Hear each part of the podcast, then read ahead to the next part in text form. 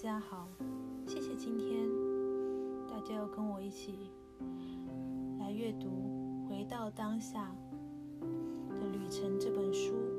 今天我们要一起聆听的是第三章《觉醒》的第二部。第二步，主宰觉醒之舞的第一步，通向临在；第二步，成为主宰。如果你不断的、不由自主的被带到过去或未来的头脑世界，你就没有获得自由。你还没有醒来。为了彻底觉醒，你必须要成为主宰，你必须要成为自己头脑和 ego 的主人。第二步是要觉知你被带领、带离、领走的。第二步是要觉知你被带离、临在的各种方式。把你拉进头脑世界的钩子都是什么？是什么在阻碍你永久性的从根本上驻足于本体？在解决掉这些问题之前，除了偶尔有片刻的清醒，你怎么可能彻底醒来？为了简洁明了，第二步被分为四个部分，因为有四个重要的原因。致使你不断的被拉出灵在，回到头脑的世界。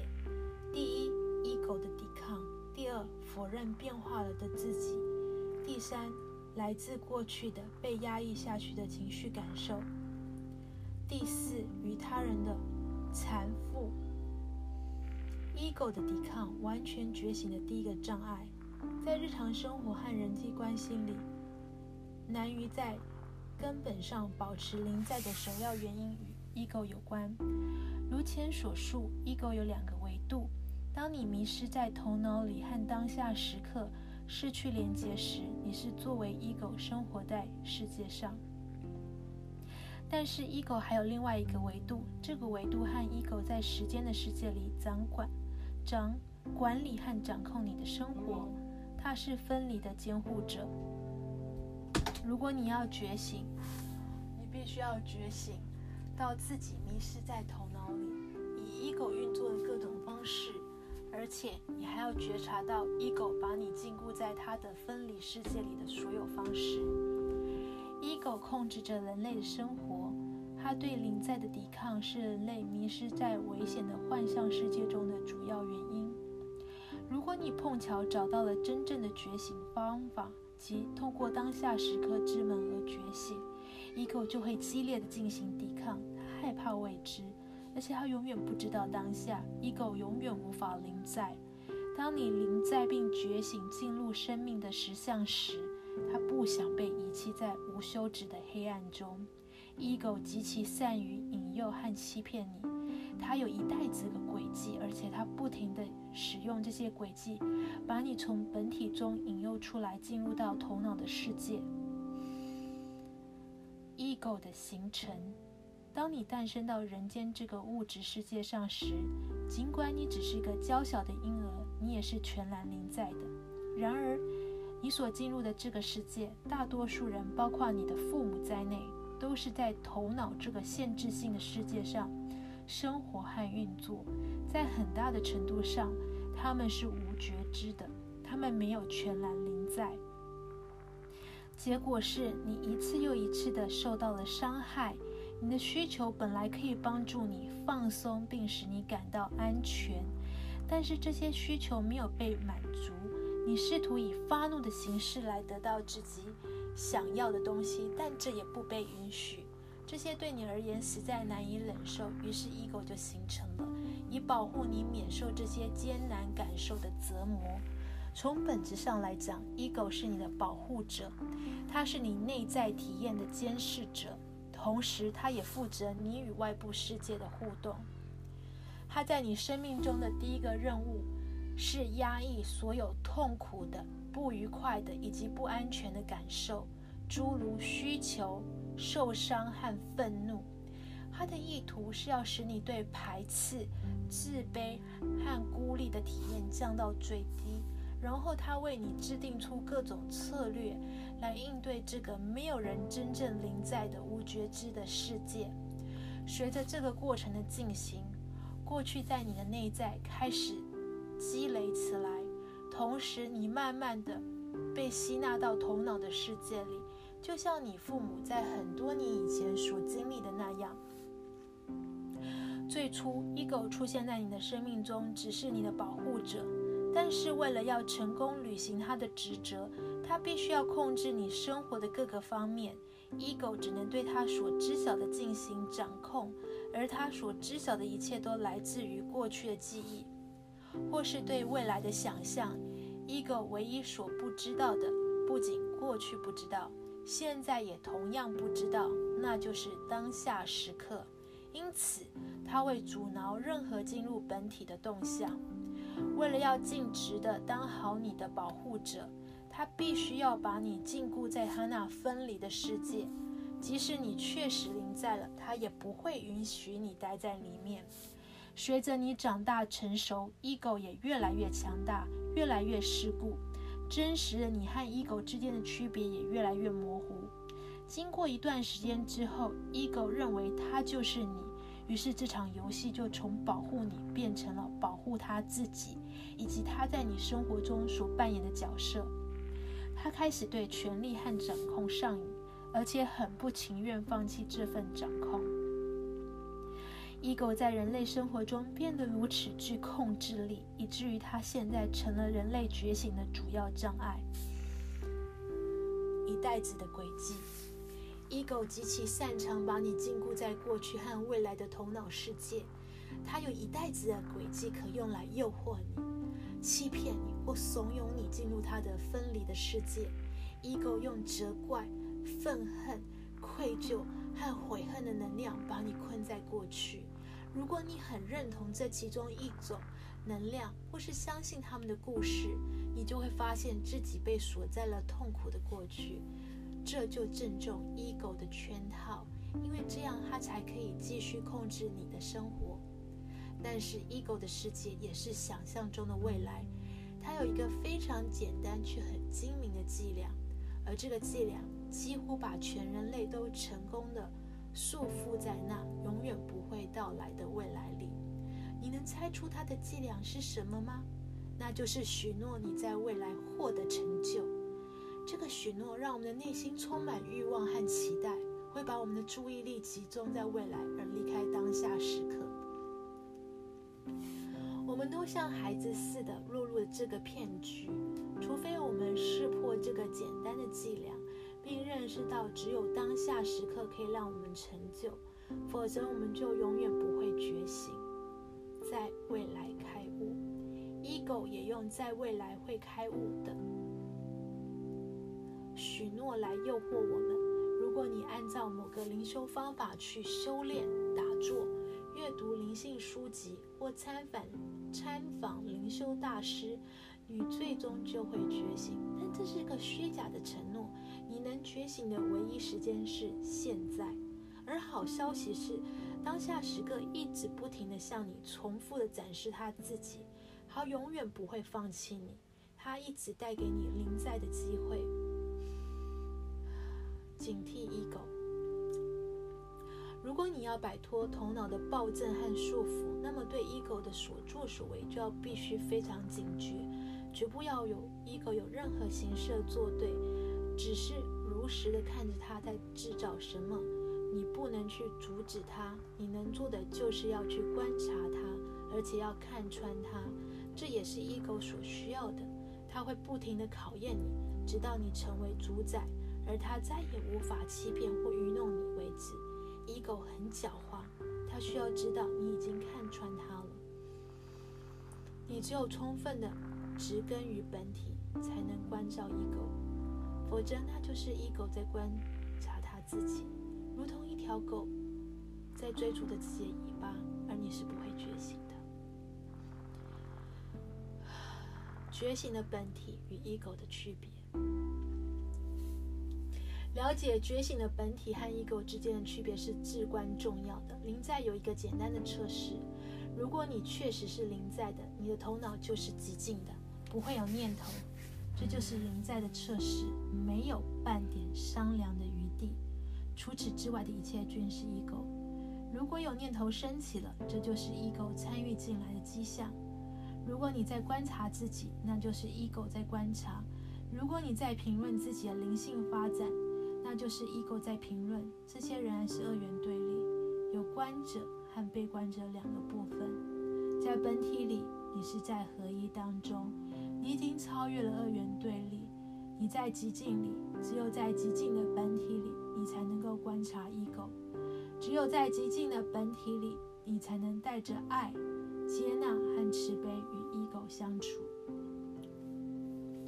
只有在极境的本体里，你才能完全没有批判。如果 ego 发现你还有任何蛛丝马迹的批判，它就不会释放你。Ego 不会轻易释放你。ego 的存在于思想的范畴内，它的存在与运作是以过去为基础，以过去的痛苦和所有未被满足的需要，给了 ego 正当的理由，以保护者和掌控者的角色出现在你的生活中。如果你临在了，你的过去就要消失了，痛苦和未被满足的需要也一同消失了。那么，ego 在你生活中的作用会是什么？如果你觉醒了，让 ego 正当存在的过去就已经不在这里了，ego 的权威地位就受到了威胁，所以他会抵抗临在，他不会允许自己变得无足轻重。ego 害怕当下时刻，还有另外一个原因，随着你更加全然的临在，你驻扎在身体内的时间会更多。你会开始感觉到储存于体内的所有在过去被压抑下去的感受，但是这样就使 ego 那么多年来一直费尽心机要完成的一切前功尽弃。自你童年的早期开始，一直到你去世的那一刻，ego 就一直在压抑你所有的痛苦感受，并运营着它的生存策略。它不会轻而易举地放弃自己所扮演的角色。十一果更为害怕的是，如果你全然临在了，念头就会停止。而 ego 存在于思想的范畴内，它的世界是思维头脑的过去和未来的世界。如果念头停止了，ego 感觉它正在消失。从你的角度看，进入当下时刻就是进入生命；然而从 ego 的角度，进入当下时刻，感觉就像是死亡。他感觉他要消失不存在了。而且情况也确实是如此，至少在你全然临在的那些时刻、那些分钟、那些小时或者那些天里，ego 就是不在了。所以，ego 会顽强抵抗你进入临在的举动，它不会允许自己的一席之地被铲除，它不会允许自己死掉。你无法打败 ego，只要 ego 相信你觉醒时，它就会死。就不会释放你。只要你对 ego 有任何的批判，或试图把它从你的生活中除掉，它就会抵抗灵在。在许多的灵性教导里都有这样的暗示：即觉醒或开悟后，ego 就被扼杀了。开悟被暗示成为导致 ego 的死亡。这种教导极无、极度无益。你不可能打败 ego。在人类历史上，从未有人打败 ego。佛陀没有。耶稣没有，任何人也没有。与 ego 的正确关系，抗拒和批判使 ego 兴盛，排斥和反对使 ego 兴盛。唯一能够使 ego 放松和臣服的是爱与接纳的力能量。你能够做的就是无条件的去爱和接纳 ego，接纳他的小把戏、操作方式，还有怂恿迷惑你的各种计谋。你必须要觉察到，ego 抵抗临在和试图把你引诱到头脑世界里的各种方式，而且你必须要带着爱、接纳和慈悲去做。而这一切只有当你在临在的时候才能够做到。当你迷失在头脑的世界里，以 ego 的方式运作时，你在寻求爱和接纳。不过，你是在向自身以外寻求，你是在他人那里寻求爱与接纳。你走错了方向。你不会在他人那里找到自己所寻求的一切。获得无条件的爱与接纳，唯一的方法是转向内在。能真正满足和疗愈你的唯一关系，是 ego 与觉醒本体之间所建立的内在关系。ego 生活在时间之内，而觉醒的本体是你完全临在时的状态。在这个内在关系里，没有一丝一毫的批判，因为在本体的觉醒状态里，批判根本就不存在。做一个正在觉醒的人，你自己要决定把爱、接纳和慈悲的能量带给 ego，接着 ego 放弃他的抗拒，随着一口放弃他的抗拒，你会发现保持零在变得容易了。你的生活将会出现一个骤变点，你的念头会完全停止。而且你的头脑可以在长时间内保持寂静。Ego 无法觉醒，你的 ego 越是努力的去开悟，你受的苦就就会越多，因为 ego 在试图得到他不可能取得的成就，这几乎是每个灵修的人常见的所犯的错误。ego 在竭尽全力的去觉醒。他在每天打坐，从事各种灵性修行方式，做各种仪式，燃点香烛，参加闭关进修，研读经典，亲近各种不同门派的老师。尽管 ego 如此努力的想要开悟，但仍然不会成功。ego 永远不可能临在，它永远不可能觉醒进入生命的实相。ego 的世界是头脑的世界，是。以过去为基础，并向前投射进入未来所形成的，它本身的存在完全依赖于思想。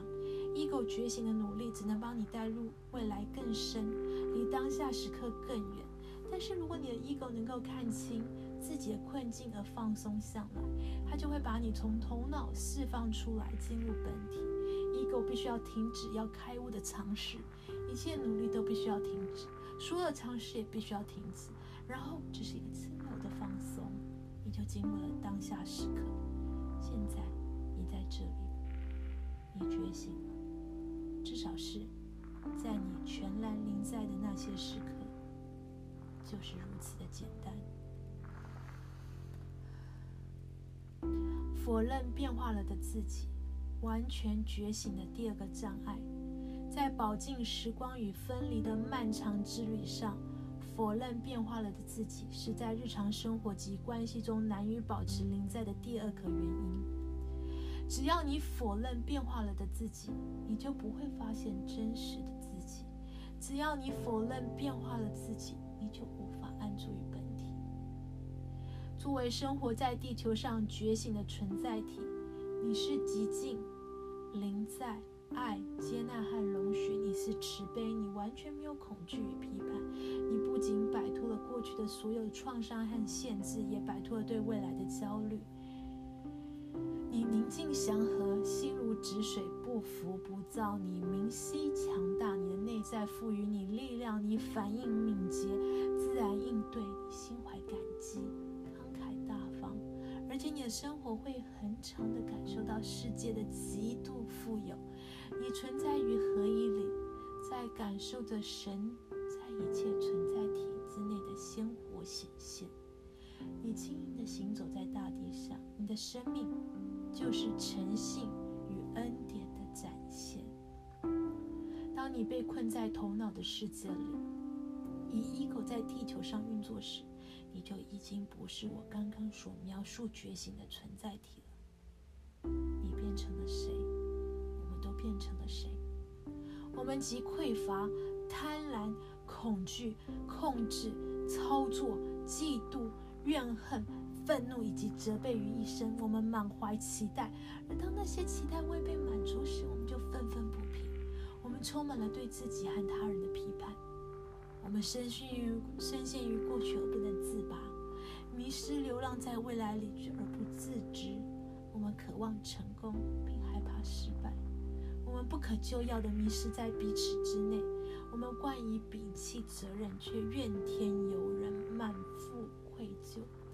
在二元对立的世界，我们极度地失去了平衡。我们恐惧死亡，我们害怕失去，我们惧怕未知。我们无一例外地执着于人和物，我们甚至执着于自己的苦难。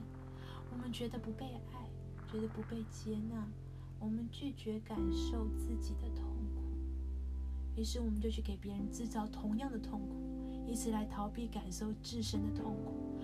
迷失在一个幻象的世界里，却坚信这个世界是真实的。我们利用一切，我们误用一切，我们滥用一切。变化的你是通向真实你的大门。觉醒的一个最重要关键，就是要拥有承认和坦白自己在头脑和异构层面的变化。你无法回避已经变化的自己，你无法将其隐藏起来，你无法绕过它，你无法修正它，你无法改变。你要做的就是照镜子，生活就是一面镜子，在不停的映照出那个变化了的你。你的各种关系也在不停的映照出那个变化的你。但是。你必须要愿意去照镜子。如果你确实向镜子里面望去，你会看到什么？你是个受害者吗？你是个发牢骚的人吗？你在生气吗？你不内疚吗？你心怀恐惧吗？你是否一生都在取悦别人，而忘记自己究竟是谁，以及自己想要什么？你是否仍有未被疗愈的旧时的情绪创伤？并把它投射到当下时刻之上呢？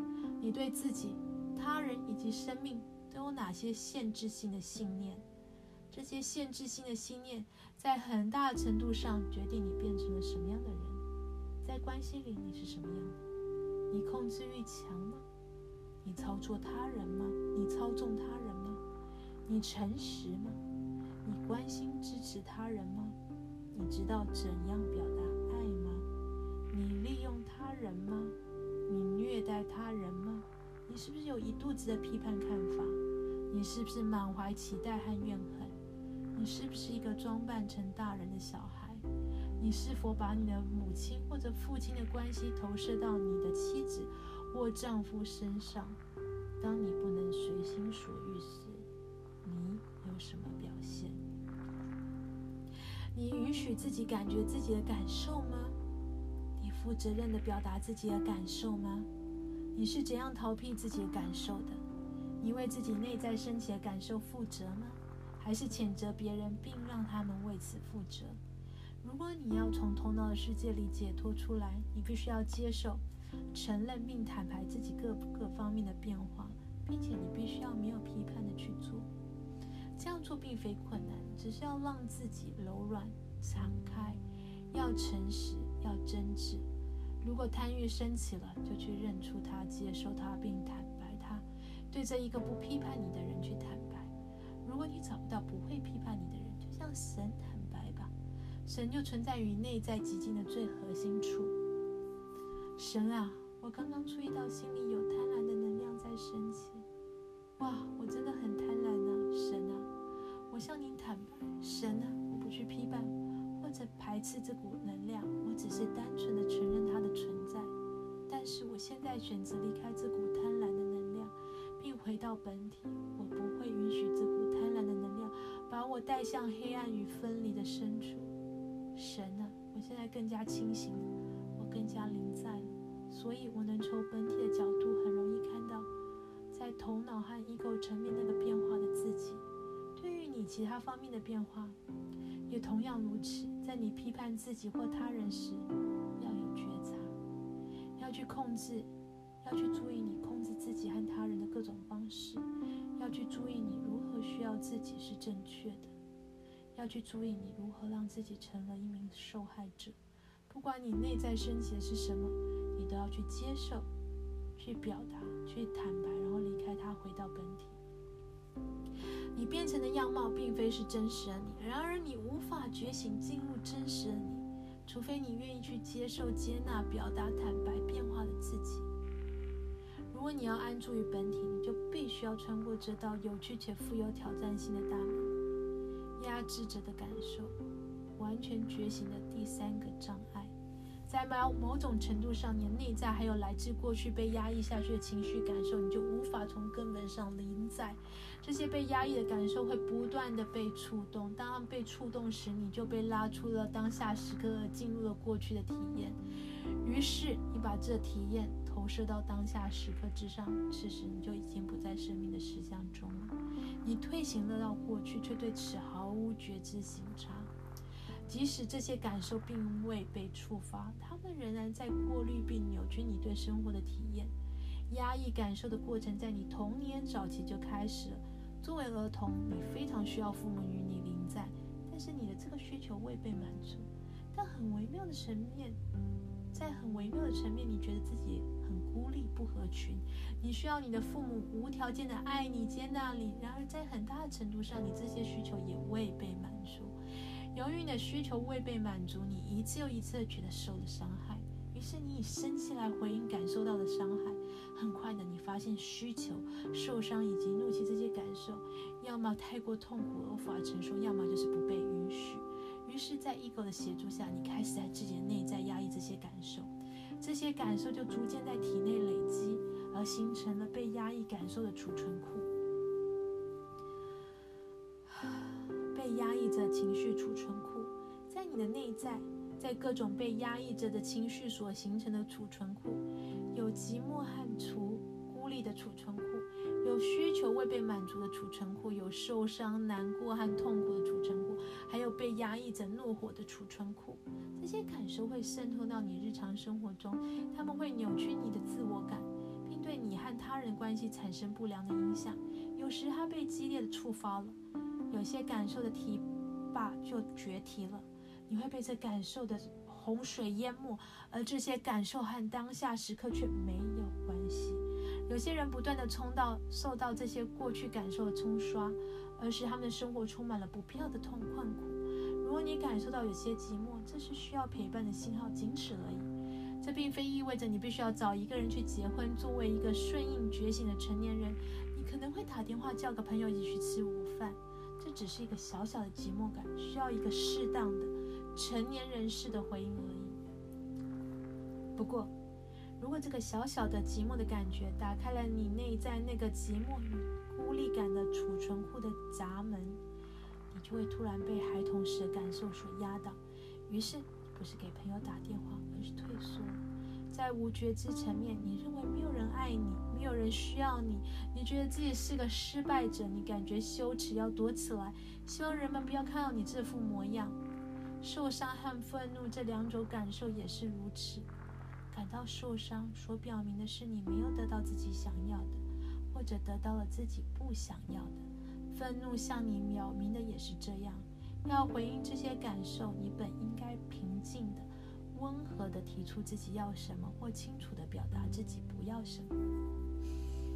如果但是如果这些感受被来自过去的受伤或者愤怒淹没，你就无法恰当的去回应了。你已经不是在那个临在的、有承担的、顺应的成年人，而是一个受伤的小孩，像儿时那样的做出反应，要么退缩生闷气，要么非常的愤怒，满怀指责和怨恨。你必须要清空这些压抑着的情绪储存库，以便能够深入本体，并能在日常生活和各种关系里从根本。上保持临在，清空储存库。如果你要觉醒，并且要永久的安住于本体，就必须要把压抑感受的过程逆转过来。你必须要有觉知的、负责的把所有压抑在内的情绪表达出来。一旦你学会了全然临在的艺术，并和自己的感受建立了正确的关系，这样做并不困难，需要很长时间。在接下来几天里，每天在早上起床前和晚上睡觉前念下面的祈祷词：“亲爱的神，我一心祈请深入本体，爱、真理与合一。如果有任何压抑下去的感受在阻碍我深入本体、爱、真理与合一，祈请。”您精心调配我的生活，让这些感受得到触发，使他们浮上、浮进觉知，并被负责的表达出来，以便得到疗愈、完整和释放。当情绪上浮时，重要的是你不要试图除掉这些感受，你只是邀请他们上浮，并真挚的表达他们。这些感受会带着过去的故事一起上浮，要允许故事浮现。但不要相信他，就好像你在同时扮演两个角色，一个角色你欲望如火，如火，难过、受伤、愤怒或指责，而且你要彻底的、真实把这些都表达出来。你的另外一个角色是在这感受升起时，要全然的临在。当这些感受至你内在上浮时，你在目睹整个世界，而且你知道这一切与当下时刻没有关系。你知道这只是过去在浮现出来要完整的自己。如果还有什么的话，那就是整个体验会使你微微感到好笑。这并不是心理治疗，你既没有试图修复什么，也没有试图除掉什么，你只是在纠正你在孩童时所做的那个要压抑艰难感受的决定。你是在恢复这些感受所应有的存在权和表达权。不过，作为一个真在正在醒过来的存在体，你会负责任的去做。负责任表达愤怒会导致大笑。如果悲伤升起，那就哭吧，它很快就过去。而且就被喜悦所取代。当下升起的感受是你的朋友。完全清空被压抑情绪的储存库，应该只需三个月左右，肯定不会超过一年的时间。之后你就能够与当下升起的感受进入一个崭新的关系，而不会与过与过去有任何关联。当下时刻升起的感受是你的朋友，他们是信使。在告诉你如何适当的应对当下正在发生的任何事情。如果你感觉饿了，就去吃；如果你感觉渴了，就去喝；如果你感觉有点寂寞，就给朋友打个电话；如果你和朋友们在外面觉得难以忍受了，那就离开，给自己一点感空间。这没有什么复杂的。你的感受是引导你一刻接着一刻如何去回应的线索和信号，所以要去回应，respond。而不是去反应 （react）。只要没有来自过去被压抑的情绪涌入，扭曲你对当下时刻的体验，事情就会非常简单。与他人的缠缚，完全觉醒的第四个障碍。觉醒意味着我从过去和未来的觉醒意味着我从过去和未来里解脱出来。完全融入了当下时刻，这也意味着我摆脱了和他人的缠缚，完全回到我自己。如果我和你纠缠在一起，我怎么能够知道自己是谁？如果你和我纠缠在一起，你怎么能够知道自己是谁？如果我们要觉醒，就必须从彼此的缠缚中解脱出来。我所说的与他人的缠缚是指什么呢？如果我要你爱我，或接纳我，我就和你纠缠在一起了。如果我想让你认可我、同意我，就和你纠缠在一起；如果我试图取悦你以便得到你的接纳，我就与纠缠，就与你纠缠在一起；如果我害怕你的批判与否定，我就和你纠缠在一起；如果我害怕你拒绝我，我就和你纠缠在一起；如果操纵你或是控制你，我就和你；如果我替你负责，我就和你纠缠在一起；如果我批判你、指责你、怨恨你，我就和你纠缠在一起。事实上，我们都无可救药的互相纠缠在一起了。我们都无可救药的迷失在彼此之内。交出自己的力量。如果有人喜欢你、认可你或是接纳你，你会感觉很不错，你会心高气昂，你觉得自己很有价值。但是如果他们不喜欢你、不认可你或者不接纳你，你就崩溃，你觉得自己一文不值。以这种方式，你就已经把自己所有的力量都交出去了，你已经无望的和他人纠缠在一起了。挣脱与他人的缠缚，要把自己从缠缚中解脱出来，你必须要清醒的看到自己迷失在他人那里的各种方式。每当你注意到自己寻求他人的爱，接纳或认可时，你就必须要接受、承认并坦白自己正在把力量交出去的这个行为。如果你正在努力取悦他人以求被接纳，要不带批判的去接受、承认和坦白自己这种行为。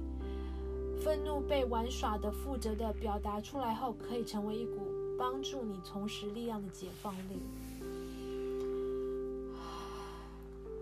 安吉拉与取悦男人。一个周四的晚上，我在 Marine 刚做完演讲，主题是觉醒和真实对待自己的必要性。我注意到有人在啜泣，这是一位很迷人的四十岁出头的女士，名字叫安吉拉。就让感感受上来吧，我说没关系的，就让感受上来。透过泪水，他抬头看着我。你为什么流泪呢？我问他。我父亲，他答道。你父亲怎么了？我曾用好几年来取悦他，他他很残酷。你做到了吗？你终于让他高兴了？没有，他回答，带着一些绝望。他的问题即刻就清楚了。在他努力取悦他父亲，要获得他的接纳与认可的过程中，他学会把自己的力量和自我感交了出去。这是我们失去自己、变得软弱无力的主要方式之一。这会进一步发展成一种残复的模式，而且会很难解开。你努力取悦父亲那么多年，却没有一点效果。如果你父亲在这里的话，你想对他说什么呢？我问他。我努力让你高兴，但是我没。我没能做到，我做不到。他在恳求，他的声音是个十足的受害者的声音。如果你要解放自己，你是不会这么说的。我告诉他，我努力了，我非常的卖力。他说，试图找到合适的字眼。他的语调还是带着恳求和无助。不是这样的，我很直接告诉他。他开始明白过来。在他的一生中，他一直都是以这种方式对待他生活中的所有男人。我结婚二十年，不管我怎么努力，我都无法取悦我的丈夫。我最近一次亲密关系刚刚结束，他突然就离开了我。你试着取悦过他吗？我问他。是的，他透过泪水回答我。他的哭泣变成了抽噎，他在感受他生活中的男人们不爱他的刺骨之痛。不管他怎么努力的去讨好他们，去赢得他们的认可，可就是不成功。我继续追问他，在你用这么多年的时间来讨好他，却仍然得不到他的认可的情况下，你对这个男人说什么呢？你会对他说什么呢？我爱你，但这没有用，这没有用。他出了去的说：“不，不是这样的。”我冷淡的说。尽量不表现出慈悲。我那么努力，不，不是这样。我看着观众，我不知道值不值得在这里坐上一两个小时，直到他明白过来为止。我跟观众们开玩笑的说，大家都笑了，包括安吉拉在内。当笑声过后，没有等我催促他，他又尝试了一次。他决心要做对。我无法取悦你。他有些坚定地说：“不是，不是这样的。”他再次努力去搜索能给他力量的词汇。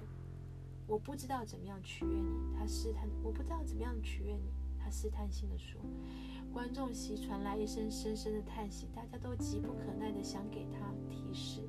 不是这样的，我说，我再给你两分钟时间去找答案，然后我们就结束。如果你还做不对，我很可能就把你打发掉，让你用二十五年的时间去寻找答案。你会在一个又一个的关系中努力取悦你的男人，但永远。不会成功。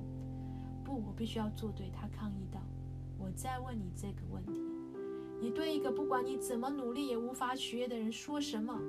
如果你要让自己很有力量，你会说什么？你不可能被取悦。”他看着我说：“徒劳的希望，这也许是个合适的。”整个房间迸发出大笑。不是，我坚定地说。他又试了一次：“我无法取悦你，我不知道如何取悦你，我不打算取悦你。”可悲。他整个人不知所措，很明显他根本不明白。我看着观众，好了，我要不要给他个提示？我问大家，大家震耳欲聋，齐声回答要。我看着安吉拉，好的，我要给你一个提示。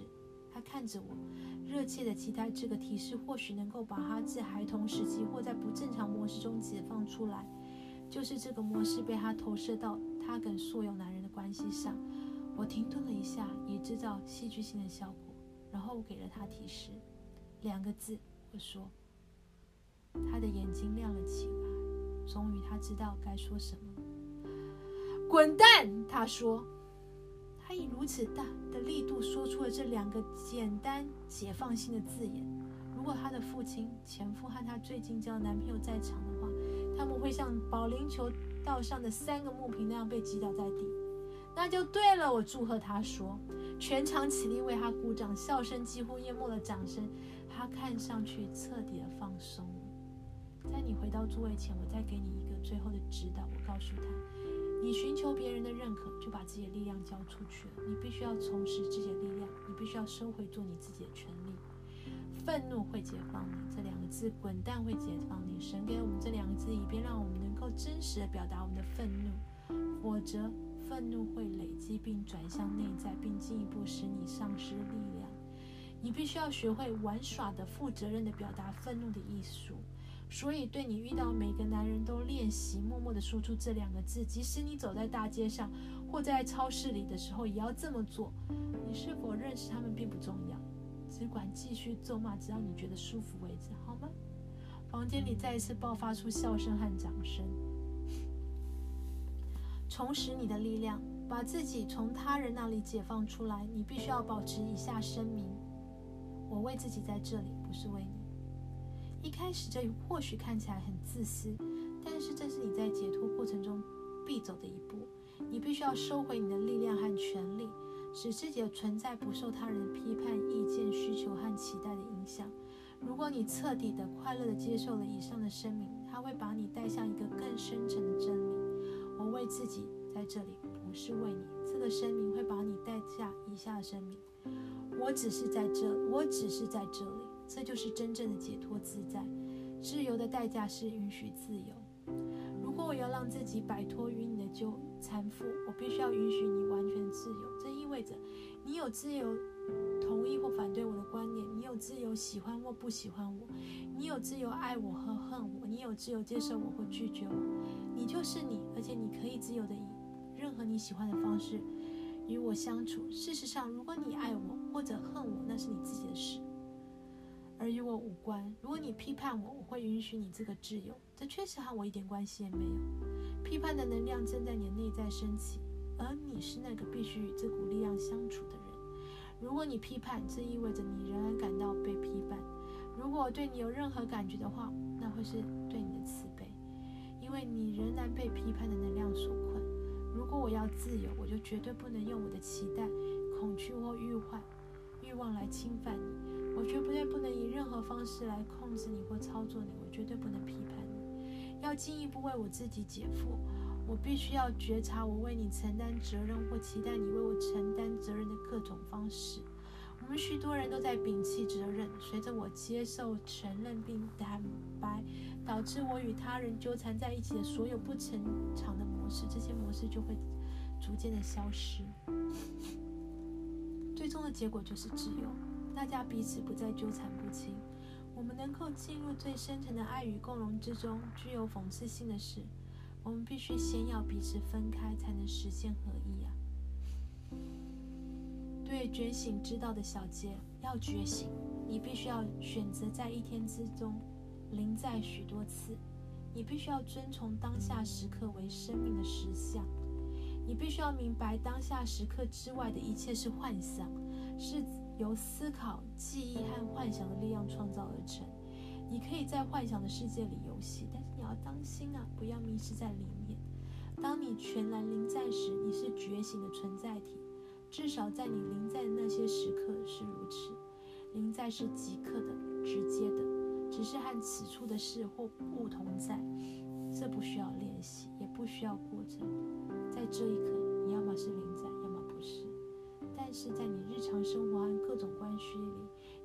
经历一个过程，才能根本上安住本体。如果你准备永远摆脱头脑的禁锢，摆脱 ego 的暴政与束缚，你就必须要成为主宰。以及你必须要觉察自己被拉离本体的各种方式，把觉知醒察带到 ego 的每个。维系举动上要辨认出 ego 制造出的每一个用来迷惑你、诱惑你、欺骗你、使你成为头脑和俘虏的伎俩。在这个漫长的跋涉在时间和分离的旅程上，已经发生了变化。要带着爱、接纳和慈悲去觉察自己的各个方面，释放你内在压抑的感受，允许他们觉知且负责任表达出来，摆脱和他人的缠缚。超越对自己和他人的批判，不要让任何东西遗留在那无觉知头脑的阴暗处。